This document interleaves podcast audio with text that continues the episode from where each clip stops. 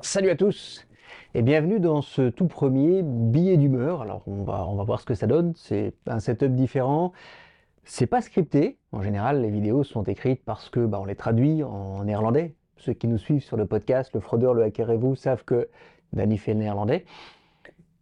C'est pas totalement improvisé non plus et bah écoutez, on va voir. Le but, c'est de vous partager ce que je pense sur un fait d'actualité qui, nous concerne, qui va nous toucher au niveau de, notre sécurité en ligne en général.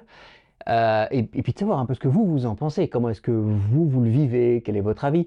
Je vais évidemment lire les commentaires et, le but, c'est de créer la discussion en dessous de cette vidéo pour, bah, voir un peu comment vous percevez la chose. Alors, le sujet d'aujourd'hui, le sujet d'aujourd'hui, en fait, vient d'un article de, Bloomberg qui, était, qui est paru il y a, quelques jours, euh, dans lequel ils expliquent que, apparemment, Apple est en train de travailler sur la possibilité d'avoir des App Store alternatifs pour ses iPhones, iPad, etc. Alors, c'est un truc dont on parle depuis un moment. Euh, il y a le procès avec Epic euh, qui veut pouvoir vendre son jeu et ne pas payer les 30% de Apple. Enfin, il y a beaucoup d'argent derrière cette histoire. Euh, il y a aussi l'Europe qui, parce que c'est ça l'histoire, l'Europe qui veut pousser les entreprises, les grosses entreprises qu'on appelle les GAFA, hein, les méga sociétés d'Internet comme Apple, Amazon, Facebook, etc. Ils veulent les pousser à plus de concurrence, à plus d'ouverture. Seulement cette dernière information, celle sur l'App Store alternatif, moi, me pose un problème. Et c'est ça dont on va parler. En fait, je ne veux pas parler de concurrence. La concurrence, c'est bien. Je pense que ouvrir la concurrence, ça a du sens pour le consommateur. Mais dans ce cas-ci, on ouvre la concurrence au détriment de la sécurité du consommateur. Je m'explique. Le but, c'est que n'importe qui puisse, à partir de fin 2023, peut-être 2024, installer n'importe quelle application de n'importe quel App Store sur n'importe quel appareil. Alors Google le fait déjà. Google permet déjà d'installer des applications qui viennent d'un App Store qui ne serait pas celui de, le, Google Play Store. Avec une limite, puisque, enfin une limite, pas tout à fait, en fait il y a une alerte la première fois qui dit, tiens, tu utilises un App Store non officiel, est-ce que tu veux vraiment installer? Risques de sécurité. Et c'est là où je veux en venir. Aujourd'hui, le modèle d'Apple, le modèle économique d'Apple est fermé, certes, alors ça fait râler beaucoup de gens, mais moi en tant que consommateur, en tant qu'utilisateur, j'en suis très content. Parce qu'il faut une énorme partie du boulot de sécurité de mon appareil en suivant ce qui se passe sur Internet, en testant leur, OS, iOS ou, ou iPadOS, mais surtout en testant les applications qui sont mises à ma disposition sur l'App Store, que ce soit des applications payantes ou des applications gratuites d'ailleurs.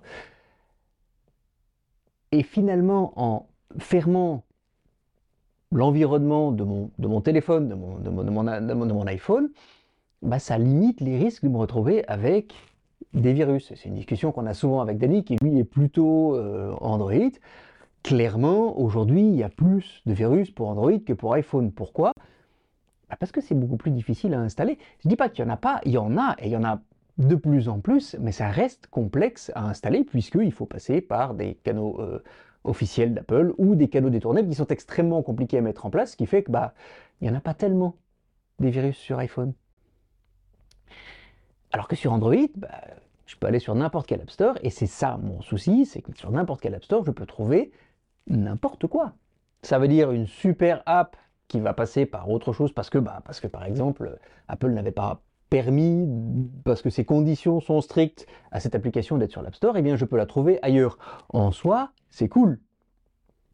Sauf que ça va surtout, et c'est là le souci, ça va surtout ouvrir un marché, le marché de nos iPhones, aux cybercriminels. Je veux dire, il faut, faut être honnête, la grande majorité des gens, d'abord parce qu'ils en ont l'habitude, restent passés par l'Apple App Store. C'est tellement simple, c'est là, j'ai toutes les applications qui sont, qui sont, qui sont à cet endroit-là. Bah, je peux facilement trouver tout ce que j'ai besoin.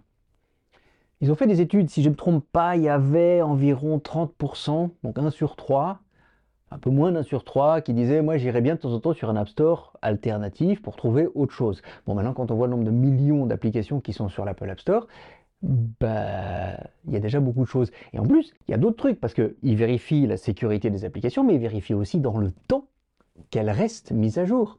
Parce que je fais une application, elle est géniale, sécurité, super, j'ai pris ça en charge en tant que développeur. Euh, le jour où elle est sur le marché, elle est très bien. Sauf que 5 ans plus tard, 10 ans plus tard, j'en sais rien, bah, j'ai pas mis à jour, il y a peut-être des failles de sécurité qui ont été découvertes depuis, mais que j'ai jamais patché, que j'ai jamais corrigé, et donc bah, ma version, elle est toujours risquée. Et c'est ça qui m'inquiète. Quand on voit aujourd'hui comment les virus rentrent sur les téléphones, c'est rarement les gens en tout cas, c'est pas ça qui représente le plus grand risque, les gens qui vont eux-mêmes télécharger quelque chose.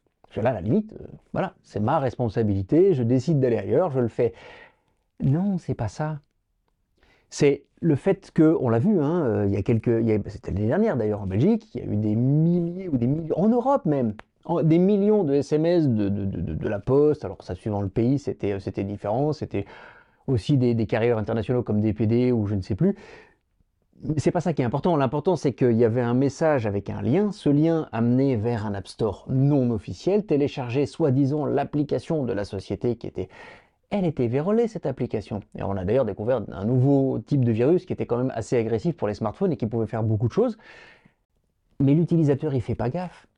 Il reçoit un truc, ah, je dois, tu dois télécharger telle application pour le faire. Bah, ok, euh, je la télécharge. Sauf que tu vas sur un App Store non officiel. Et si sur Android, tu l'as déjà fait une fois, tu l'as déjà fait une fois, bah, tu reçois plus l'alerte. Donc tu reçois plus l'alerte, donc tu fais pas gaffe que tu vas sur un autre App Store, tu télécharges, tu infectes ton téléphone, et pas. Et donc, sous coup enfin, sous couverture de concurrence, d'ouverture à la concurrence, que je trouve très bien, on va prendre un nouveau risque, et c'est pas les sociétés qui vont payer ce risque. C'est pas les développeurs qui vont payer ce risque. C'est les utilisateurs c'est les citoyens européens, puisque c'est l'Europe qui met en place cette nouvelle législation, c'est eux qui vont payer. Et ça, ben, pour ouvrir la concurrence et donc aussi hein, que des sociétés payent moins la taxe Apple ou qu'ils aient plus accès à l'Apple Store sans moins, avec moins de conditions, eh ben, on augmente les risques pour l'utilisateur. Et là, ben, je suis pas d'accord. Parce que c'est très clair, et on le voit, enfin on le voit partout, plus on va ouvrir des portes, plus les cybercriminels vont s'engouffrer dedans ils font que ça, ces gens-là. Je veux dire que c'est des spécialistes, c'est des professionnels. Nous, on a plein de trucs, on utilise notre iPhone en plus. Eux, ils sont spécialisés dans la cybercriminalité ou la fraude. Ils font que ça. Ils vont pas attendre. Ils vont pas se dire, oh, on le fera peut-être demain. Ils vont sauter dessus tout de suite. Ce qui veut dire que ces App, ces app Store non officiels, alternatifs, je ne sais pas quel est le pourcentage d'applications vérolées qui sont déjà dessus, mais ça va exploser. C'est de la logique. Donc, oui, moi, ça m'interpelle ça m'interpelle. Bon, la bonne nouvelle, c'est que dans l'article de Bloomberg, ils expliquent qu'Apple va quand même essayer de garder la main. J'espère qu'ils vont trouver un moyen quand même de vérifier au moins la sécurité de ces applications, qu'elles ne commencent pas à voler nos, données, parce qu'on envoie un paquet, euh, à les transférer n'importe où, ou je ne sais quoi d'ailleurs. Donc, euh, on va voir. Apple travaille dessus. J'espère qu'ils vont mettre en place des sécurités. Ils veulent quand même que ces applications, même sur un App Store alternatif soit quand même validé par leurs soins. Oui, mais après, comment tu sais que c'est la même qui sera mise sur l'App Store? Je ne sais pas. Je ne sais pas ce qu'ils vont développer. J'espère qu'ils vont mettre en place des choses. J'espère qu'ils vont nous permettre de garder le niveau de sécurité que nous avons aujourd'hui, parce que la concurrence, c'est bien. Mais quand on va voir les données de tous les citoyens européens se promener sur Internet, parce qu'aujourd'hui, bah, les iPhones sont aussi soumis euh, euh, aux applications vérolées, bah, c'est de la fraude bancaire qui va se passer parce qu'ils auront des numéros de téléphone, des emails, c'est du phishing, enfin je veux dire que ça va pas s'arrêter. C'est peut-être pas une bonne idée. Voilà, enfin c'était juste un billet d'humeur, je voulais juste partager mon point de vue sur le sujet. Moi, ça m'inquiète, ça m'inquiète vraiment. Je vois tous les jours des gens perdre des données, je vois tous les jours des gens perdre de l'argent. Et ça, bah, ça va pas dans le bon sens. C'est peut-être mieux au niveau de la concurrence, ça donne peut-être un peu moins de pouvoir à Apple mais celui qui va le plus le payer, c'est le citoyen européen, c'est vous, c'est moi, et moi ça m'inquiète. Voilà, je m'arrête là, euh, j'ai certainement été beaucoup trop long. Dites-moi ce que vous en pensez. Vous, est-ce que ça vous inquiète le fait que, ou est-ce que vous êtes rassuré aujourd'hui par ce qui se passe avec votre iPhone, ou peut-être l'inverse, vous dites, bah, tu sais, moi j'aimerais bien pouvoir faire d'autres trucs parce que je suis vraiment agacé par le fait soit dans un, que je sois dans un environnement fermé sur mon iPhone, mon iPhone j'aime mon iPhone, mais ça m'embête. Dis-moi un peu ce que tu en penses. Dites-moi ce que vous, vous ressentez quand vous entendez ça. Est-ce que ça vous rassure? Est-ce que ça vous inquiète? Est-ce que vous êtes indifférent? Je regarderai les commentaires et s'il y a des questions, bah, je vous répondrai. Je vous souhaite une très belle fin de journée. Et bah, je vous dis à très bientôt et certainement dans un des épisodes du Fraudeur, le hacker et vous. Prenez soin de vous.